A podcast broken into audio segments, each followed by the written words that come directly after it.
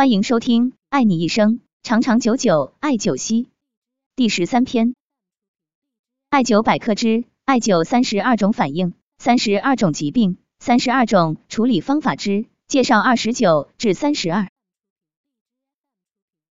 今天介绍艾灸后三十二种反应的最后四种以及处理方法。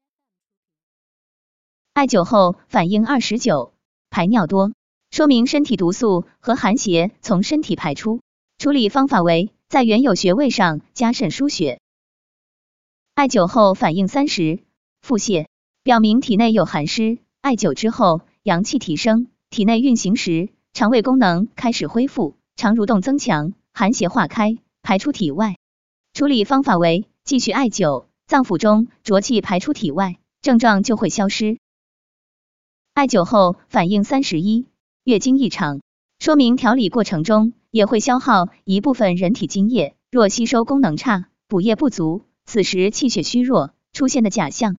处理方法为适当减少艾灸时间和力度，艾灸前后补充温水，适当吃一些补益脾胃的食物，增加气血的转化，这种症状就会得到缓解。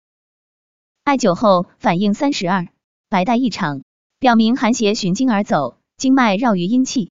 阳气增强之后，阴邪驱逐，正邪相争中，细菌暂时滋生，出现炎症。处理方法为保持外阴干爽，多喝水，吃清淡食物。感谢收听，了解更多艾灸知识，关注主播，我们下期再见。